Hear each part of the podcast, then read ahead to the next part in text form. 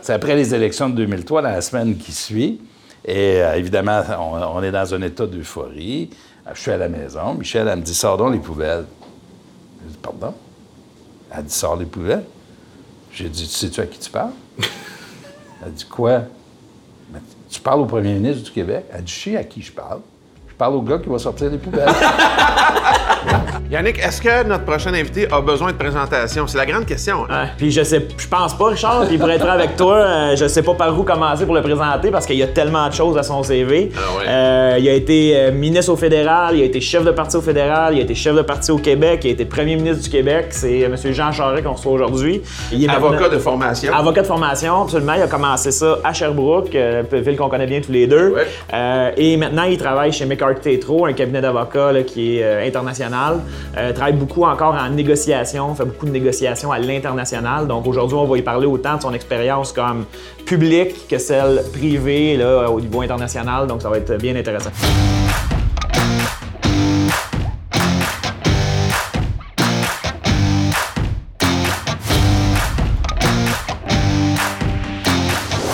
S'est dit qui de mieux placé pour parler de négociation que M. Jean Charest est avec nous autres? Merci d'avoir accepté l'invitation. Merci, Richard. Yannick? Merci. Hey, merci. la négociation, vous, vous en avez fait dans votre vie sur Oui. tous les paliers, hein?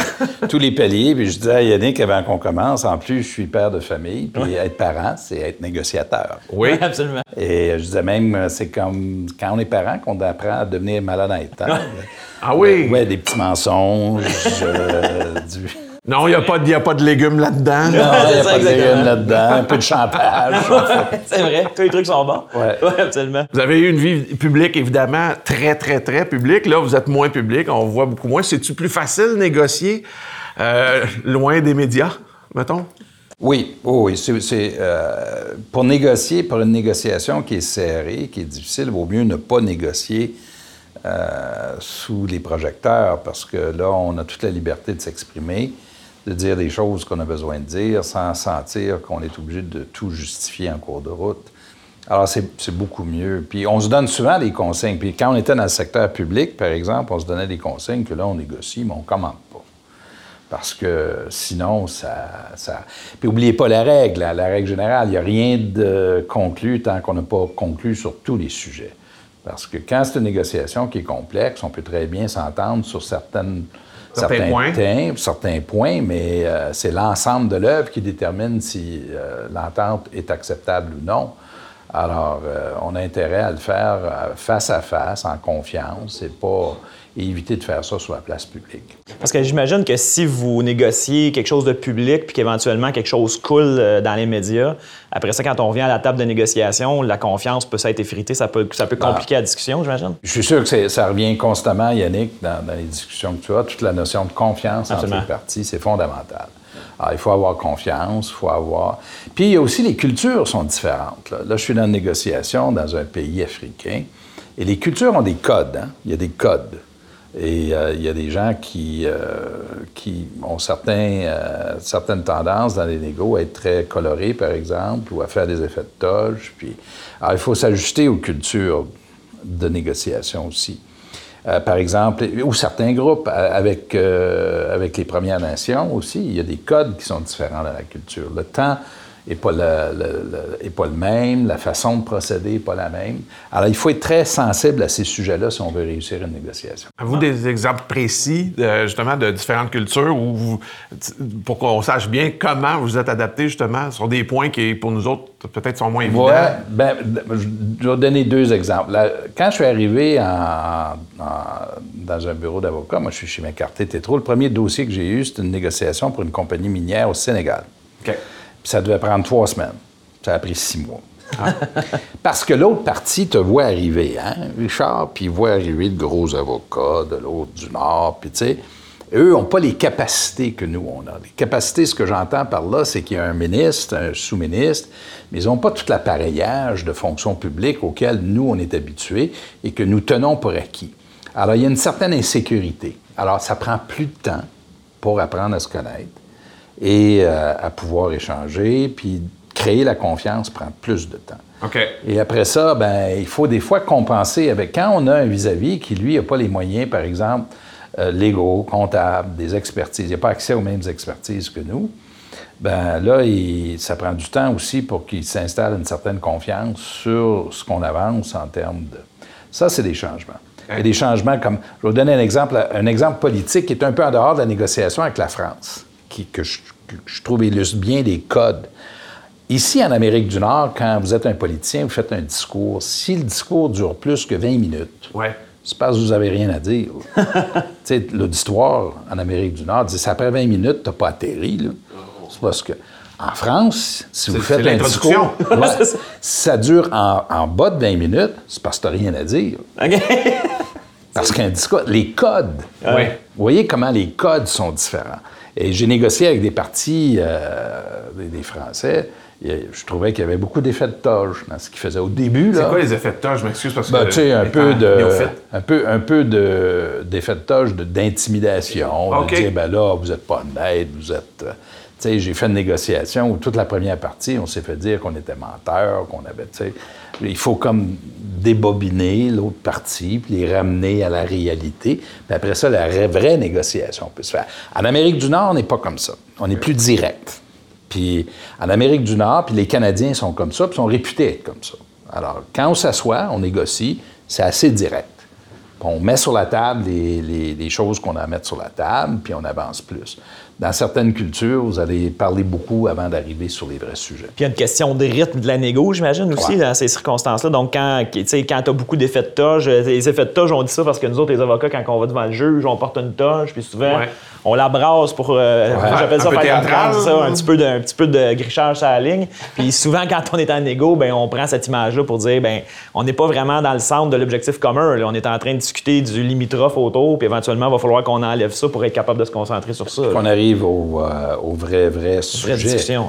J'ai été dans une négociation. Par exemple, une, négociation en Afrique aussi où la partie, euh, la, la- la partie adverse, appelons-la comme ça, l'autre l'autre partie, ouvre en nous disant, bon, quand on va conclure l'entente, on veut 100 millions de dollars comme espèce de bonus de signature. Pas en dessous de la table. là. Les OK. 100 000, c'est un montant. Ça Ouais. n'a aucun sens. Tu fais quoi avec ça? Tu réponds comment à ça? Ben, la technique, moi, qu'une des techniques que j'ai développées, j'avais pris ça dans d'autres négociations, c'est que oui, on parle, on parle, puis c'est revenu après, puis la personne avec qui je travaillais, elle me disait, il faut répondre à ça. Moi, ma ré- réaction, j'ai dit, non, il ne faut pas répondre. On l'a juste ignoré, comme s'il ne nous l'avait jamais demandé. Puis ils ne nous l'ont jamais redemandé. C'est jamais revenu sur la table, C'est jamais revenu sur la table. Alors, il y a des fois où il faut être assez sage pour juste ignorer ce que l'autre dit, puis rester concentré sur les vrais sujets. Et laisser le temps faire son œuvre. Puis après ça, les gens, quand c'est complètement en dehors de ce qui est raisonnable, ils vont. Et là, ça met l'odieux sur leurs épaules de Ouais. revenir avec une demande qui est totalement déraisonnable. Les êtres humains étant ce qu'ils sont, ils sont gênés de le faire, ils ne reviendront pas. Mais si on, était, si on avait répondu à ça, là, le sujet serait resté sur la table. Ouais.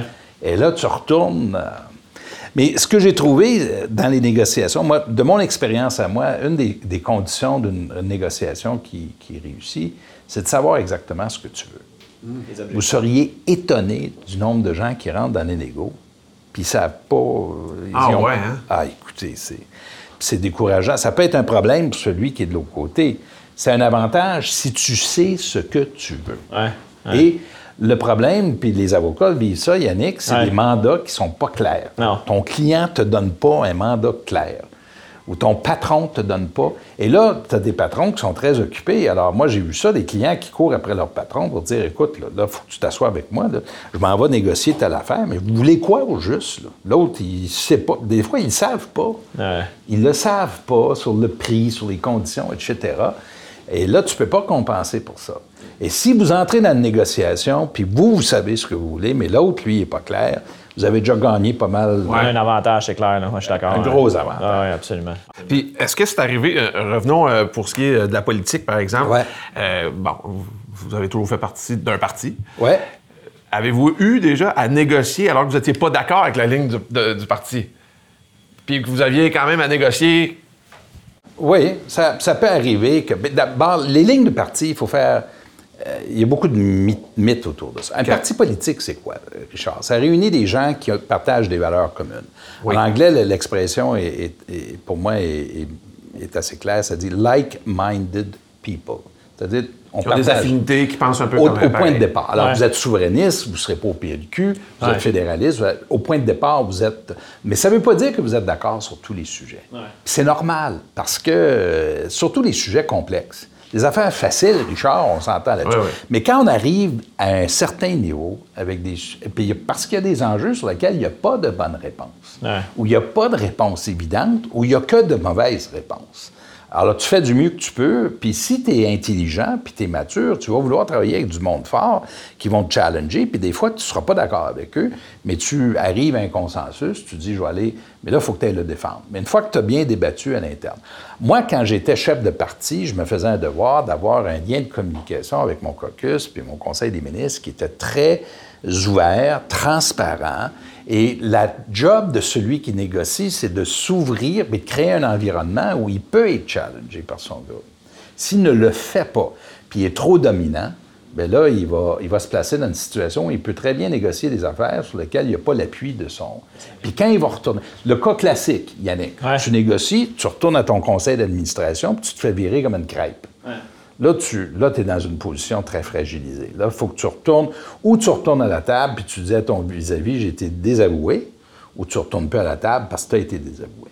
Tu as été discrédité. Mais il n'y a, pas de bonne- y a pas de bonne réponse à ça. là. Quand Non. ça arrive, là, c'est très difficile à ramener. là. Dans le fond, la négociation avec votre caucus avant l'autre négociation est quasiment plus importante. Tout, se joue en amont, tout se joue dans la préparation. Puis s'il y a une leçon, c'est des leçons de vie qui sont très simples. Plus vous allez avoir préparé à l'avance, plus vous allez avoir fait vos devoirs à l'avance, plus fort vous serez à la table de négociation, mieux vous serez positionné à la table de négociation. Puis il faut pas, il y a différentes négociations. Tu sais, si c'est une négociation, il y a, il y a un, un- un modèle ad- d'adversaire parce que vous êtes un contre l'autre, mais l'autre modèle, la majorité des cas, c'est coopératif. Je m'assois avec Richard, je veux te vendre ma maison, tu veux l'acheter, puis je veux te la vendre.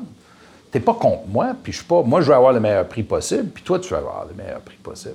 Mais l'objectif, on s'entend, c'est je veux te vendre ma maison. Oui, absolument. On a un objectif commun, là, exactement. C'est le gagnant-gagnant. On trouve la zone de- pour rendre tout le monde heureux. là. Alors, c'est pas vrai que si je te vends ma maison, que moi je perds, ou tout- il y en a un qui perd, l'autre qui gagne. Ça, c'est l'autre vision que les gens ont, qui n'ont pas l'expérience de négociation. Chaque négociation, il y a un perdant, mais il y a un gagnant. Quand tu achètes une voiture, y a-tu un perdant, bien un gagnant? Quand tu vas au dépanneur, tu achètes une palette de chocolat, y a-tu quelqu'un qui a perdu? C'est pas ça la vie. Ouais. Alors, tu as des objectifs communs. Et, et ça, c'est. La majorité des négociations sont comme ça, puis la majorité des négociations se passent bien pour cette raison-là. Puis, puis je comprends, quand vous étiez en politique, vous, vous aviez beaucoup de choses à faire avec le caucus, puis de rendre le caucus dans un, on appelle ça un, un safe space, si on veut, Ouais. dans une zone où ils sont à l'aise de- de- d'aborder la question. Mais vous aviez à négocier avec les partis d'opposition aussi à l'occasion sur Ouais. certaines questions. Ouais. Et là, vous êtes avec des gens qui n'ont pas nécessairement.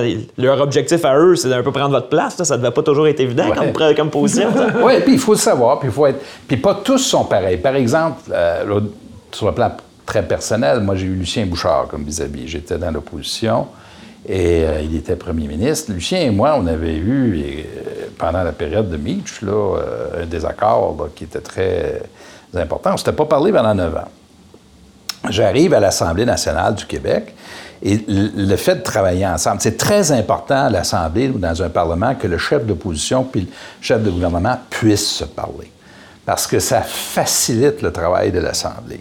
S'ils sont à couteau tiré, c'est très dur. Ouais. Très dur. Ça rend la vie difficile pour tout le monde et pas rien en passant. Parce qu'il ne manque pas de sujet sur lequel être en désaccord. Il n'y en manquera jamais. Ouais. Mais c'est très, comme on est toujours à couteau tiré, c'est facile de personnaliser. Lucien et moi, on avait une très bonne relation. Ça permettait de régler plein de, de sujets, puis dans- en même temps de se crêper le chignon comme il faut sur les sujets sur lesquels on n'était pas d'accord. C'était pas un enfant de cœur, puis moi non plus. Ouais. On sait pas.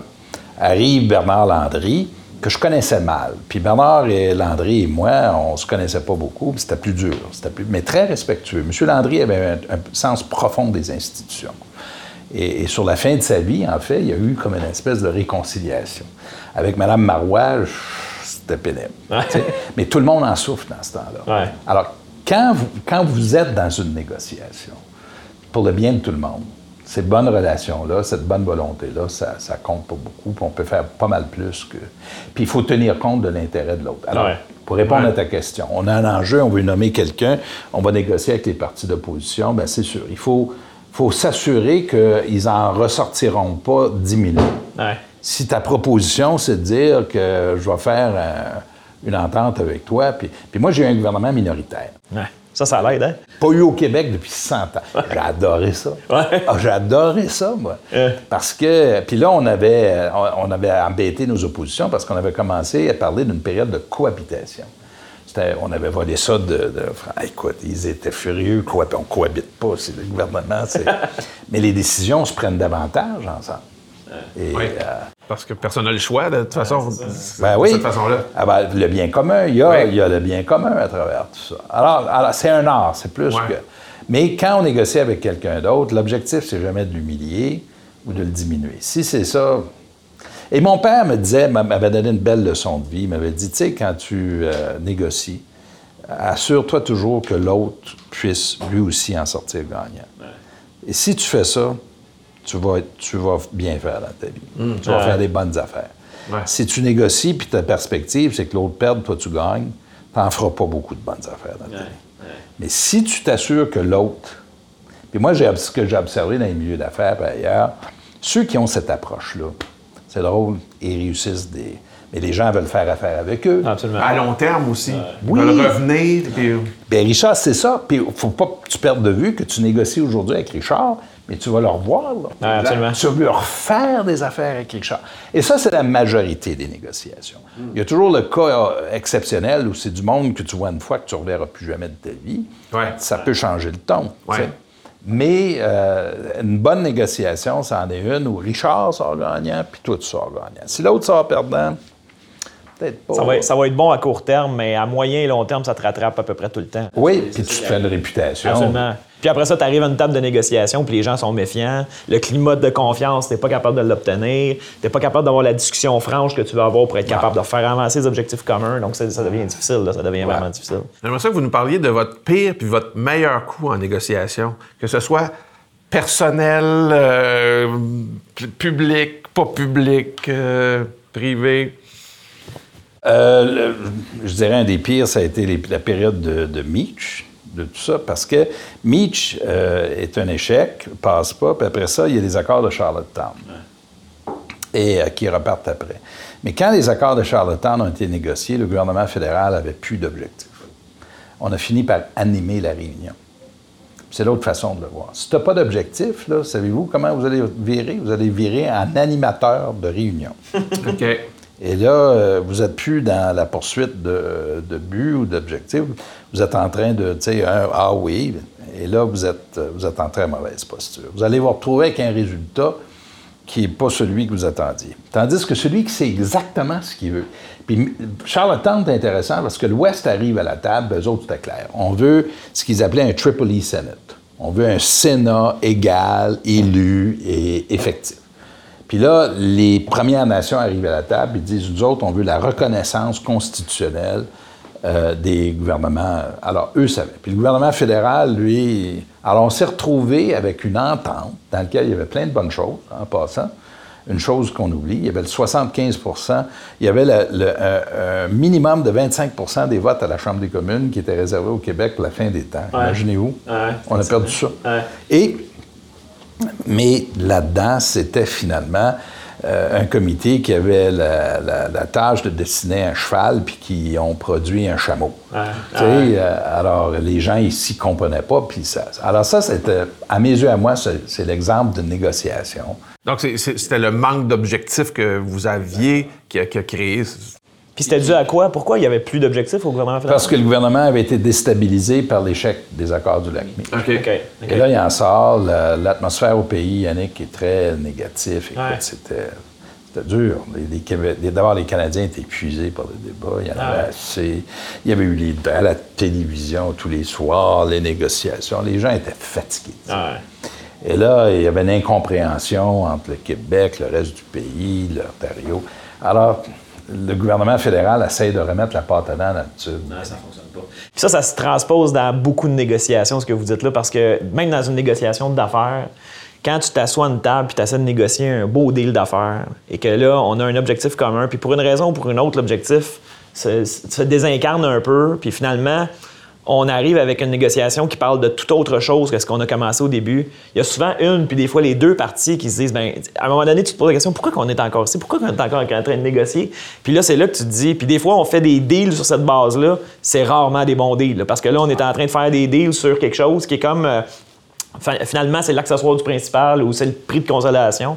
Alors que dans ce cas-là, des fois, tu es peut-être mieux juste de te retirer de la table et de dire Regarde, on est peut-être juste pas prêt. J'ai absorbé le fait qu'on n'est plus du tout à la même place, puis on, on parlera on parlera d'un autre deal un peu plus tard, mais pour l'instant, on n'est juste pas prêt. là. Ça, se- ça transpose un peu ça. là. Puis Yannick, c'est très sage. ça. T'es mieux de dire, puis de préserver la relation, puis de dire, écoutez, on n'est pas prêt, de toute évidence. Puis de meilleur coup pas. Si tu dis à l'autre, écoute, moi, je pensais, pensais être prêt, je pensais, mais là, à l'exercice, je me rends compte que je ne suis pas. Il va l'accepter. On est des êtres humains. Puis tu dis, Ah, on va, on, va, on va arrêter ça là. Puis, dans- puis souvent, ils reviennent deux, trois ans plus tard. Tout le monde a eu la chance de réfléchir. Ça a comme mûri. Puis là, ben, là, le deal peut se faire très Facilement parce que tout le monde y a pensé euh, depuis, long- ben, depuis un bout de temps. Ouais. Votre meilleur coup en négociation? Un des meilleurs coups, c'est pas, pas tout à fait, mais c'est une leçon. Je vous parlais tantôt de, de juste ignorer. là. Ouais. La grande discipline, c'est de, de- de ne pas réagir à euh, une partie euh, qui provoque tout le temps. Ouais. Mais ça, ça, pour moi, vous savez comment j'ai une belle personnalité. moi, il me disait, c'est écrit dans ta face. Quand quelqu'un me disait des choses. On se rappelle de certains épisodes à l'Assemblée nationale, entre autres. Là. Ouais, ouais. Alors, se taire est un art. Et euh, là, c'était, euh, c'était dans un pays, j'étais un jeune ministre, puis on avait été invité à. C'est pas tout à fait une négociation, mais ça revient sur le thème dont je vous parlais tantôt. On a été invité à un dîner, je vous dirai pas où, par le pays hôte, puis ils nous envoie un compte après. Ah, ouais? Ah, OK. OK, OK. pour le dîner. C'est un compte. euh, on était 14. Le compte, c'était pour un buffet de, de 300 personnes. Et euh, j'étais avec un fonctionnaire senior, puis c'est de lui que j'ai appris ça. J'ai dit, qu'est-ce que je fais avec ça? Moi, j'étais gêné. J'avais mon... J'ai dit, rien. Faites rien. Faites comme si vous ne l'avez jamais reçu. Ah, ouais? Ouais. Puis on n'a jamais entendu parler. Négociation par omission. ouais! c'est un bon ça. Tu dis, alors, quand l'autre te présente une affaire, une grossièreté qui te. Des fois, il vaut mieux juste, puis après ça, forcez-le à revenir sur ça. Mais il est comme, comme tous les. Il va y penser là, trois fois, puis là, il va se rendre compte que. Ça fait pas trop de sens. Ça n'a pas trop de- Ça n'a pas tout à fait été un succès. L'autre chose, c'est de maîtriser ses silences. Il faut être capable de. Ça, j'ai appris ça avec le temps. J'ai un souvenir d'un un groupe qui avait. euh, C'était un, groupe autochtone qui avait barré une route, qui avait demandé de me voir. Et contre l'avis de mes conseillers, je les avais rencontrés parce qu'ils veulent parler de chef à chef puis de nation à nation. Alors, je suis premier ministre, je les rencontre. C'est une grande salle, on est 14 autour de la salle. Et. euh, il y en a un qui est le chef me dit quelque chose à un moment donné qui était assez, euh, assez gros, puis qui, qui un peu rude. Et j'ai rien dit. Puis il y a quelqu'un, un fonctionnaire qui l'a timé. Ça a duré 2 minutes et 40 secondes de silence. Silence complet? Oh, yeah. C'est long. Hein? 2 minutes 40 secondes, c'est très long. 14 personnes dans une salle. Je me suis dit, je vois pas. Une autre négociation avec un groupe autochtone qui nous demandait une compensation pour des lignes hydroélectriques. Puis, euh, alors, euh, euh, on, euh, on- a une première rencontre. Ils nous demandent euh, 4 milliards. Puis, euh, bon. Euh, J'ai désigné un négociateur. J'ai pas rien dit sur le montage. Puis on se rencontre deux mois plus tard. Le négociateur revient, il me rencontre dans mon bureau avant. Je rencontre le chef en face à face. Puis il me dit euh, Bon, on est rendu où? Ben là, ils ont un document, ils demandent 14 milliards. J'ai dit Coudon, ils te donnent-tu un pourcentage? Négociateur a changé de camp. 14, on est à 4 la dernière.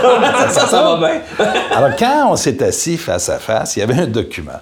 Puis il me montre le document, il me pousse. J'ai pris le document, puis je l'ai repoussé, puis j'ai dit, écoute, je vais être très honnête avec, avec toi. Si je prends ce document-là aujourd'hui, si je le mets dans mes mains, là, puis je le mets dans la machine, la réponse c'est non.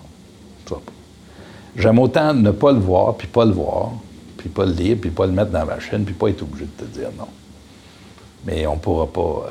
Puis euh, le document est resté comme assis dans le milieu entre nous deux Wow. pendant toute la réunion. Puis à la fin, il l'a pris. Ah ouais? il est reparti avec. Hein? Mais tu sais, euh, Avez-vous réussi à régler ça? non. Non, on l'a pas réglé parce qu'on était les. Mais vous ne l'auriez pas réglé de toute façon. non, c'est ça. Non, c'est ça ouais. été mauvais. Ouais. Mais, mais au moins, j'avais eu le réflexe de lui dire écoute, si, si je prends ça, tu sais, je le mets T'as dans plus de ma- chance. Ouais. Non, mais Parce là, on- si tu repars avec, tu as une autre chance de, de te ramener avec des chiffres qui vont peut-être être plus. Puis on va s'enfermer dans un carcan. discours, un carcan, qui ne sera pas à votre avantage à vous. Dans le fond, ce que je lui disais était autant dans son intérêt à lui que dans son intérêt à moi. Pas- c'était- je le faisais parce que dans notre intérêt, notre, pour l'objectif commun, il valait mieux garder tous les canaux de communication ouverts puis les pistes de solutions que de... Là, c'est une forme de respect, je trouve, Absolument. de dire si je le prends, c'est- non. Fait que t'as une, ch- t'as une Ah, chance. t'as une chance de fait que je te- je te donne une. Ouais, ouais. Oui, mais il faut. euh, Puis, puis, euh, cette personne-là que j'ai, euh, avec qui j'ai négocié est devenue un très bon ami. Ah ouais? Oui, OK. oui, oui. Et euh, on Parlez plus d'argent depuis ce temps-là. C'est bien Non, ça. non, non, non, non, mais les gens avec qui on négocie bien, c'est ça, hein, après ça. euh, mais tu veux pas, euh, si, tu as la tête à la bonne place, l'idée, l'objectif de la négociation, c'est pas de, de, de- de- de faire un deal où tu enlèves. Ah, ouais, on- ça, c'est une connerie, ça. Gagnant, gagnant. Non, non. Mais quand, tu sais, vous dites que vous avez un, un peu de caractère, disons ça comme Oui, ça, oui. euh, puis vous avez négocié avec plein de gens, comment vous faites quand vous arrivez devant une personne puis vous dites la personnalité de cet individu-là en soi va faire en sorte de rendre la, la négociation difficile? Tu sais, quand on a vraiment un, défi là, au niveau euh, émotif, là, de voir, euh, elle me revient pas, je suis pas capable. Comment vous faites pour passer au travers de ça, pour être capable d'aller devant puis pousser sur les objectifs communs? C'est, c'est, euh, il faut beaucoup de discipline. Puis il faut être capable de. D'abord, il faut être capable d'être ferme. C'est difficile pour moi parce que, en, en toute honnêteté, moi, ça paraît dans ma face quand quelqu'un. Puis, puis, puis il m'est arrivé de me faire dire des choses qui me heurtaient. Tu sais, Quand quelqu'un te fait du chantage, par exemple. Et euh, puis, sans, puis euh, pour te dire, ben là, si on fait pas telle chose, il risque d'avoir de la violence. Ah oui. Puis si tu règles telle entente, on va arrêter de casser tes fenêtres. C'est, euh, c'est, ça, c'est choquant. Mais il faut essayer de. L'humour, on a parlé tantôt de l'humour. L'humour est très utile parce que c'est un langage, l'humour. C'est un langage. L'humour, c'est une façon de dire des choses qu'on ne pourrait pas dire euh, autrement. Ouais. Et c'est une façon de. Et moi, j'aime beaucoup l'humour parce que l'humour, c'est une distance, c'est un recul aussi sur les événements. Tu acceptes de reculer un peu, puis de regarder différemment. Puis, euh, alors, ça, ben, vous maîtrisez bien l'humour, là, pour vous Oui. avoir reçu déjà dans des shows plutôt humoristiques. Vous avez la répartie humoristique assez facile. Ben, j'aime, j'aime l'humour, Richard, puis je trouve, tu sais, la vie est un peu, toujours un petit peu absurde. sais. Puis j'ai ouais. pas, ça me dérange pas de, de rire de moi-même non plus, puis Dieu sait qu'il y a pas, de- il manque pas de matière. mais, Ah, mais c'est libérateur. c'est l'autodérision est Ouais, hyper absolument, libérateur. absolument. Ouais. mais il faut être. euh, alors, il- quand on est devant quelqu'un qui nous. euh, qui nous irrite et qui nous heurte, il faut, euh, faut faire attention. Il faut, faut le savoir, il faut être conscient de ça, il faut prendre un peu de recul. Puis il faut des fois être honnête avec, mais des fois, il faut être ferme puis répondre puis dire ça, c'est inacceptable.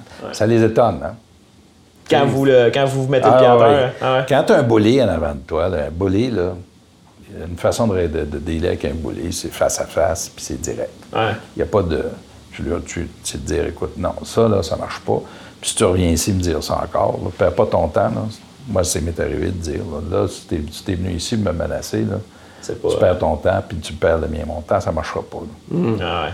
Et euh, dans 95% des cas, les gens comprennent, puis ils reculent, puis euh, ils reculent dans le sens où ils changent leur approche. Ouais. tu sais. Les professionnels, par contre, syndicats, tout ça, ils sont, sont habiles. Ouais. Ils savent comment. Ils C'est-à-dire? Ben, ils- Ils savent comment être bully ou. euh, Non, non, non, c'est-à-dire comment établir un rapport de force. OK. Parce que là, tu es dans. Puis au, au Québec, c'est particulier. hein. Le modèle de négociation, on va le vivre à l'automne. Parce que à- tu négocies avec l'équivalent de presque 800 000 personnes sur une population de 8 millions. C'est 10% de la population. Ah ouais. C'est à tous les quatre ans.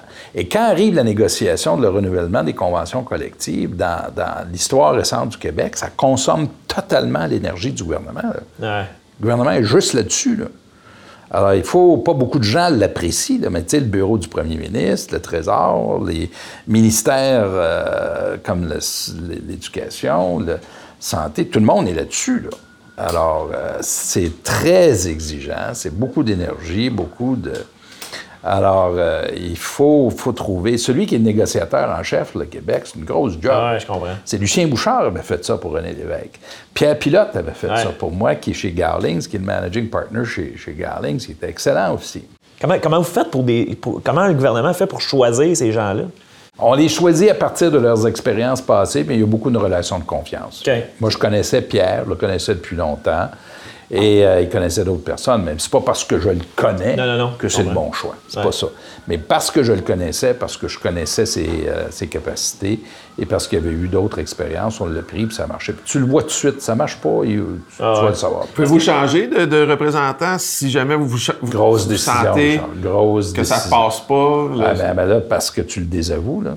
ouais, C'est mais rare que ça arrive. ça. Ah, c'est ça. c'est très rare. Parce que ça, c'est- un gros, une grosse décision en table de négo. Imagine, toi, tu es dans le milieu des négos, c'est très tendu, il y a des grèves et tout ça, tu changes de négociateur. comme d'avouer que vous êtes en train de perdre un peu. C'est ça le message. Tu retires ton On gardien de but. c'est ce que j'avais en tête. tu le changes, là. Le message n'est pas parfait. Mais, mais ce que je trouve euh, très intéressant, c'est le fait que l'espèce de safe space qu'on veut créer à la, j'appelle ça la table, là, mais c'est, c'est pas toujours une table, là, mais à la table de négociation, est aussi important entre les parties qui négocient qu'avec l'équipe de négociation. Dans le sens que votre porte-parole, il faut que vous ayez une, une confiance aveugle en lui pour justement qu'il n'arrive pas un moment où, pas en face, vous lui dites, coudon, on travaille pour l'autre partie, puis euh, tu sais, est-ce que tu as bien compris les intérêts, puis dans votre cas, du gouvernement du Québec, puis de la population, c'est vraiment important d'avoir cette espèce de confiance-là. La, la compétence, parce qu'elle, il faut qu'elle soit capable de parler honnêtement au premier ministre pour dire Vous avez pris cette position-là, mais euh, euh, aujourd'hui, je vous propose autre chose parce que.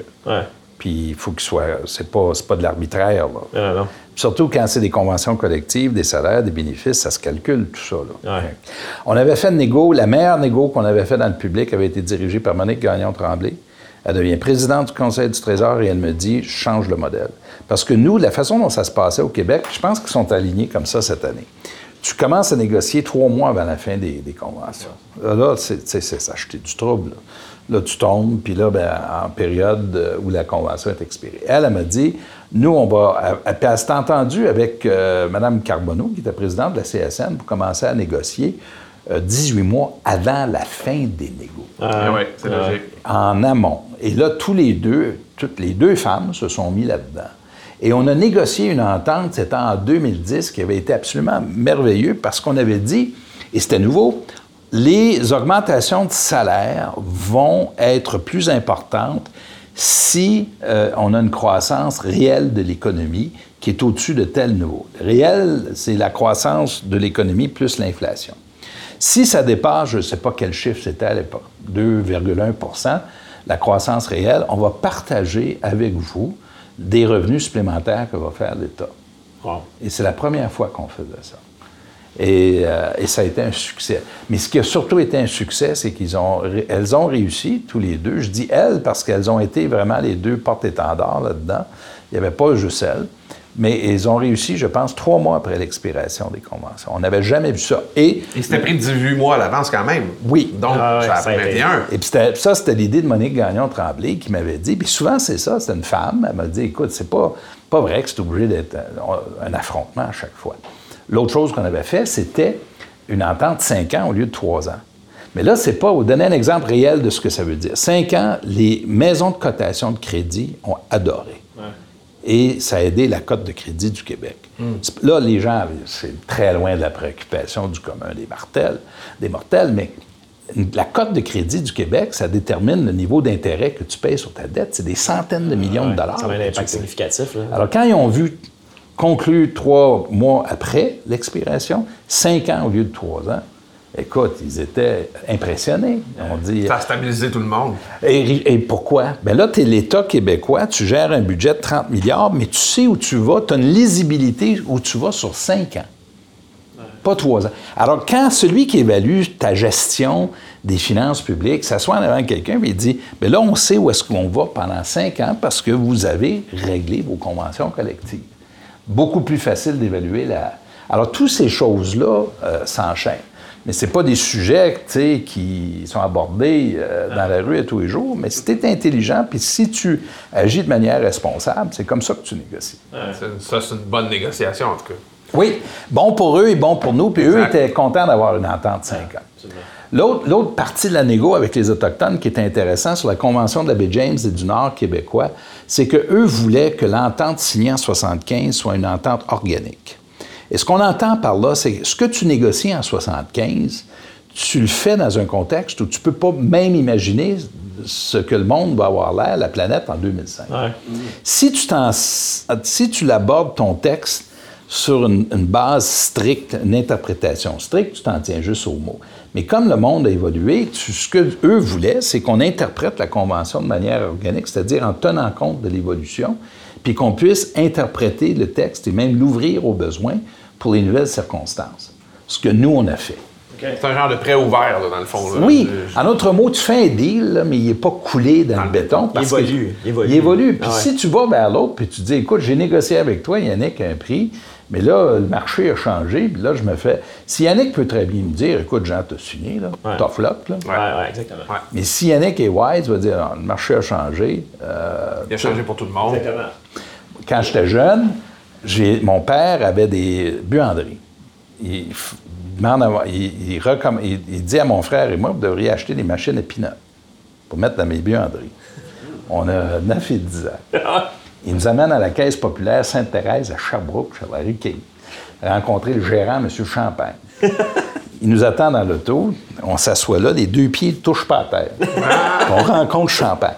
Champagne nous demande, me répète, c'est ce que vous voulez, les gars? Alors, on nous il explique, on a 9 et 10 ans, on vient d'emprunter de l'argent pour les fashion. Puis il nous accorde le prêt, sais, évidemment, tout ça est... On, on fait notre business. Nous, on avait à la maison, mon frère et moi, nos- nos- de- nos- notre job, c'était de tondre la pelouse, puis de nettoyer la cour, puis on était payé tant par semaine. Ouais. 3 dollars chaque par semaine. Mon père fait un calcul. Lui achetait la boîte de peanuts pour approvisionner les, les machines. Machine. Alors, la boîte de peanuts coûtait 6 et quelque chose, ou je sais pas quoi. Alors, il nous fait un deal et dit écoutez, moi, vous payez avec la boîte de peanuts à la place. Non, la boîte de peanuts coûtait 5,5 puis il nous payait 6 Alors, il fait un deal, il économise, lui, 50 sous par semaine. Ah ouais. Puis. Et c'est- je te jure. Il économise 50 sous par semaine, puis il nous fournit. Un an plus tard, crise dans le secteur de la pinotte. La valeur, gate. la, villa- la valeur des caisses de peanuts monte à 8 piastres. Lui, il veut renégocier le deal. Nous autres, il a dit no way. pas question? Je te jure. Écoute, ça, ça va être un, un deal euh, win-win, ça va, ça, ouais. toujours été payé pour, euh, avec des peanuts. C'est bon, ça. Écoute, c'est C'est bon. tellement drôle. Crise dans les peanuts. C'est pour ça que j'ai toujours aimé Jimmy Carter. Vous- Rappelez-vous le président américain? Ouais. de la Georgie? C'était un agriculteur. Lui, il faisait de la culture des peanuts. Ah ouais, je savais pas ça. Ah ouais, OK. On était pareil. C'est excellent, ça. Hey, c'est quoi la, la négociation que vous avez pas fait, mais que vous auriez aimé faire? Vous l'avez vu passer, puis vous vous êtes dit, ouais, ça, j'aurais aimé la faire. Euh, Il y, en a une, y en a une que j'aimerais faire, dans laquelle j'aimerais être impliqué, c'est celle euh, d'un accord commercial entre l'Europe et l'Amérique du Nord. Moi, dans ma vision, c'est moi qui avais initié l'idée de faire un, accord de commerce, un, accord de libre-échange entre l'Europe et le Canada, dans des circonstances qui étaient très intéressantes. D'abord, j'avais un ami qui était ambassadeur du Canada à l'Union européenne et on négociait à ce moment-là un accord sur le, sur le- le financement, ce qu'on appelle en anglais un FIPOF. Euh, Financial Investment Protection Agreement. C'est- un prélude à un accord de libre-échange pour protéger les investissements.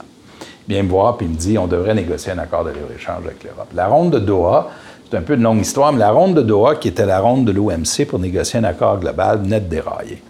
Le monde entier était là-dedans, puis les Indiens ont fait dérailler, on ne se parlait plus. L'Europe, à ce moment-là, regarde ses options, puis se dit on devrait négocier des accords avec des pays émergents. Le Canada, lui, et moi, j'ai un groupe de gens d'affaires qui viennent me voir, puis Kinsman, qui me disent le Canada a besoin d'un champion.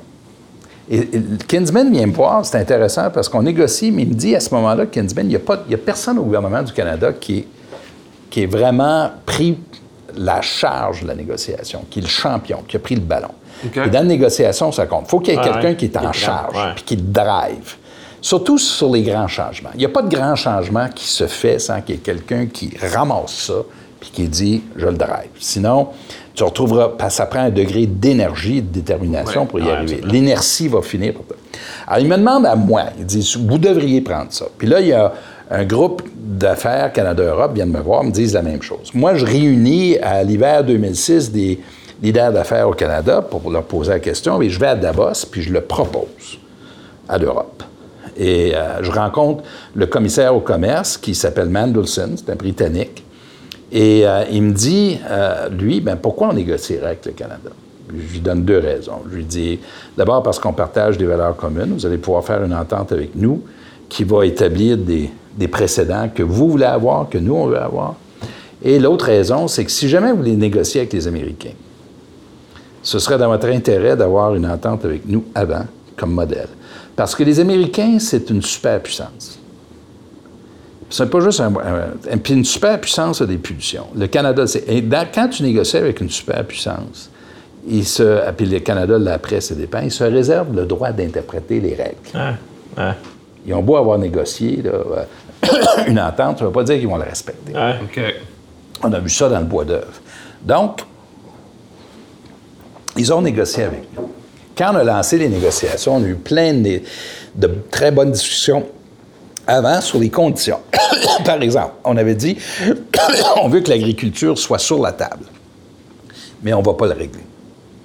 Parce qu'on n'allait pas commencer à éliminer tel sujet, tel- mais on s'est- entendu avant pour se dire on va le laisser sur la table, mais on ne va pas le régler. La gestion de l'offre. Ouais. Et, euh, et finalement, il y a eu des compromis sur la gestion. Aujourd'hui, je crois et je pense que l'avenir, sur le plan géopolitique, appelle à une collaboration euh, nouvelle entre l'Europe et les Amériques. Si on veut faire un contrepoids à la Chine puis la montée de l'Asie, surtout sur les règles de commerce, moi, mon, ma vision, c'était qu'un jour, l'Europe et les pays de l'ALENA, ce qu'on appelait l'ALENA, Canada, États-Unis, Mexique, négocient ensemble une entente commune. Et ça, ce serait pour le monde entier, pour nous, ça changerait tout. Et euh, alors donc, dans cette négociation-là avec l'Europe, par exemple, on savait qu'eux, ils voulaient une chose depuis très longtemps, c'est une reconnaissance d'une entente commerciale qui respecte les appellations contrôlées. Le fromage Pargiano, tout le- tous les produits spécialisés pour protéger. Et le Canada été le premier. Nous, on leur a dit, on est capable de livrer ça. Qu'on a été les premiers. Puis aujourd'hui, ils négocient ça avec tous les autres pays. Ouais, ouais. Et ils sont allés chercher quelque chose qui, euh, à l'interne, euh, le gouvernement fédéral ne veut pas que les provinces soient à la table. Parce que c'est parce qu'ils sont mal informés, parce qu'ils sont mal con- leur culture, c'est telle qu'ils pensent qu'ils sont les seuls qui doivent négocier. Ce qui est une erreur dans une fédération parce que les provinces contrôlent. Mais c'est les Européens qui ont forcé le jeu. Puis nous, on a travaillé, les Européens ont dit au Canada, euh, nous, on veut les provinces à la table parce que si on conclut une entente, on veut qu'ils soient liés par l'entente, légalement. Puis eux, eux voulaient avoir accès à nos marchés publics qui sont. Alors, pour la première fois, les provinces ont été à la table. Ça, j'étais très fier de ça parce que. Et j'ai désigné Pierre-Marc Johnson, qui a fini par être un négociateur formidable. Et dans la négo avec Pierre-Marc, c'est fantastique parce que Pierre-Marc, lui, travaillait avec les autres provinces. Et si Pierre-Marc disait, on est d'accord, les autres, les autres suivaient. Vous étiez vraiment Les, les autres, deux. les Ah, ouais. autres disaient si le Québec est d'accord, ça doit être bon. Ah. Il n'aurait pas dit qu'il était d'accord. Ah. Et Harper m'a- dit un jour que l'entente aurait peut-être jamais été conclue sans la, la présence de Pierre-Marc. Ah ouais. Pour Bien, dire, hein? Ah ouais, c'est bien. Donc, vous aimeriez continuer cette négociation-là pour l'amener à terme? Ouais. Moi, un jour, un jour, j'espère que. Mais ça, ça exige beaucoup de leadership politique. Et là, on est dans une période de populisme où les gens sont beaucoup repliés sur eux-mêmes et sur leur propre nombril. Et on n'a pas aujourd'hui. Vous savez que les Américains aujourd'hui ne font aucune négociation d'accord de libre-échange parce que tellement c'est impopulaire aux États-Unis. C'est perçu comme étant. Alors, ils sont incapables d'en faire. Et ça, c'est malheureusement. là, un- jour, ça va évoluer, j'espère. Et ce serait dans notre intérêt, la défense, la protection des minéraux stratégiques, euh, des technologies, tout ça. Si l'Europe et l'Amérique étaient euh, dans le même camp, ce serait, on aurait une force de frappe. Ah, Formidable.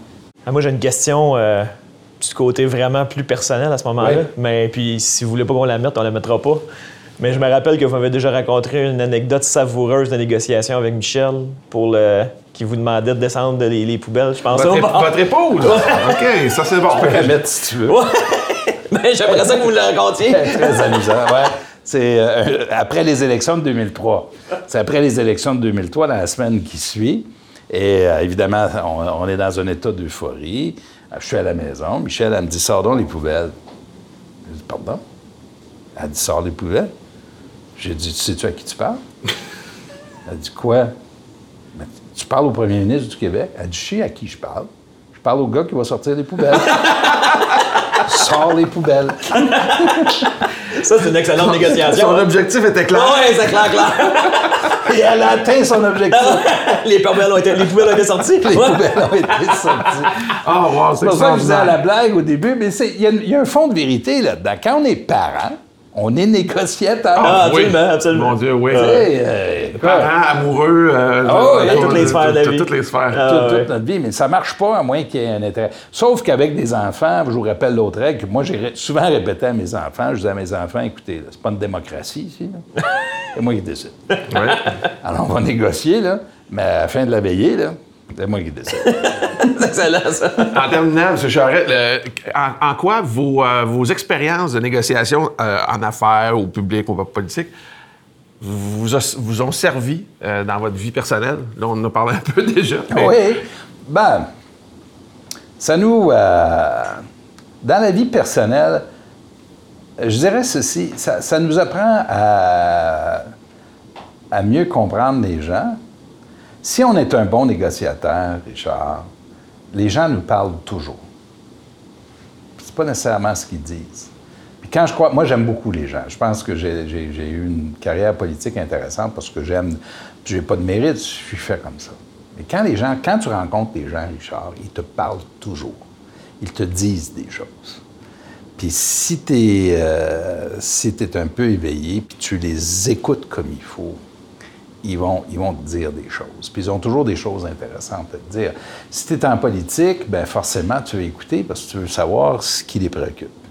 Puis après ça, dans ta vie personnelle, ça se transpose. Je vais te raconter une autre anecdote, peut-être la dernière, c'est là. Un jour, je vais en Alberta, c'est après avoir quitté la politique, et la première ministre s'appelle Alison Redford, conservatrice, première femme première ministre de l'Alberta. Et euh, elle, a des problèmes avec son conseil des ministres, son caucus, les relations sont tendues, sont difficiles. Son chef de cabinet, que je connais très bien, et elle, elle avait travaillé pour moi quand elle était beaucoup plus jeune. Alors, je la connaissais très bien, je l'aimais beaucoup. Il me demande d'aller dîner avec, puis il lui dit Écoute, elle a besoin de conseils, elle a besoin de guider. Pendant le dîner, elle me raconte, elle me dit Elle dit, mes ministres trouvent que je ne m'occupe pas suffisamment d'eux, que je ne leur donne pas suffisamment d'attention. Elle dit, puis je comprends pas pourquoi ils me disent ça, pourtant je les ai nommés ministres. J'ai dit à Alison, j'ai dit, t'as tellement raison, Alison. T'as tellement, tellement raison. Justement, l'autre soir, mon épouse, Michel, me demande, est-ce que tu m'aimes? Puis j'ai dit, Michel, mais voyons donc, tu m'as posé la même question il y a cinq ans. Tu te rappelles pas, on est allé au restaurant. on est allé au restaurant. on est allé au restaurant, tu m'as dit, m'aimes-tu? Je t'ai dit ça il y a cinq ans, puis tu t'en rappelles pas, puis tu me demandes ça aujourd'hui. Alors, à part à rire, tu comprends. Mais tu sais, les êtres humains de la vie privée, la vie, les êtres humains ont besoin de se faire dire qu'ils sont importants, qu'ils existent. Que ce soit ton épouse, tes enfants ou. faut pas le tenir pour acquis. C'est pas parce que tu leur as dit que tu les aimais. Mais j'ai trouvé. Ce que j'ai surtout trouvé suave, c'est que ce soit un homme qui raconte ça à une femme. Ah, c'est vrai. Hein? Pour lui. Extraordinaire. Mais j'ai jamais oublié. Et elle était comme restée. Alors, tu as beau les nommer ministres tu leur dises que tu les apprécies. Euh, les gens veulent exister. Ils veulent savoir qu'ils existent. Bon, ben, j'ai pris des notes. Euh, M. Charest, je veux vous dire que je vous apprécie beaucoup. vous avez été un invité hors pair. Vous êtes rassuré, j'espère. Dans ma, prochaine vie, je vais être conseiller matrimonial. je faisais ça pour, mes gardes du corps. Il y en a un qui a divorcé quatre fois. Ah Vous avez eu beaucoup de succès? on a arrêté de se parler. parce que ça coûtait cher. ça passait, passait dans le beurre. Il n'y a pas de grande écoute. Non. Hey, merci. Oh, énormément merci. d'avoir Merci, participé. c'était bien fun. C'était bien agréable. Ouais, merci. Bonne chance. Hey, merci beaucoup. Hein? Merci. Merci. C'est marquant comment, dans une négociation, le silence peut avoir un impact significatif. Quand on entend M. Charret puis comment il l'utilise, c'est vraiment une arme une- de négociation importante. Et la négociation par omission, je trouvais ça bien bon quand Richard a parlé de ça parce que tu ne réponds pas à un argument qui t'apparaît complètement absurde tu le laisses aller, et bien souvent, ben, il ne te revient pas du tout. Donc, c'est deux éléments super importants pour les négos.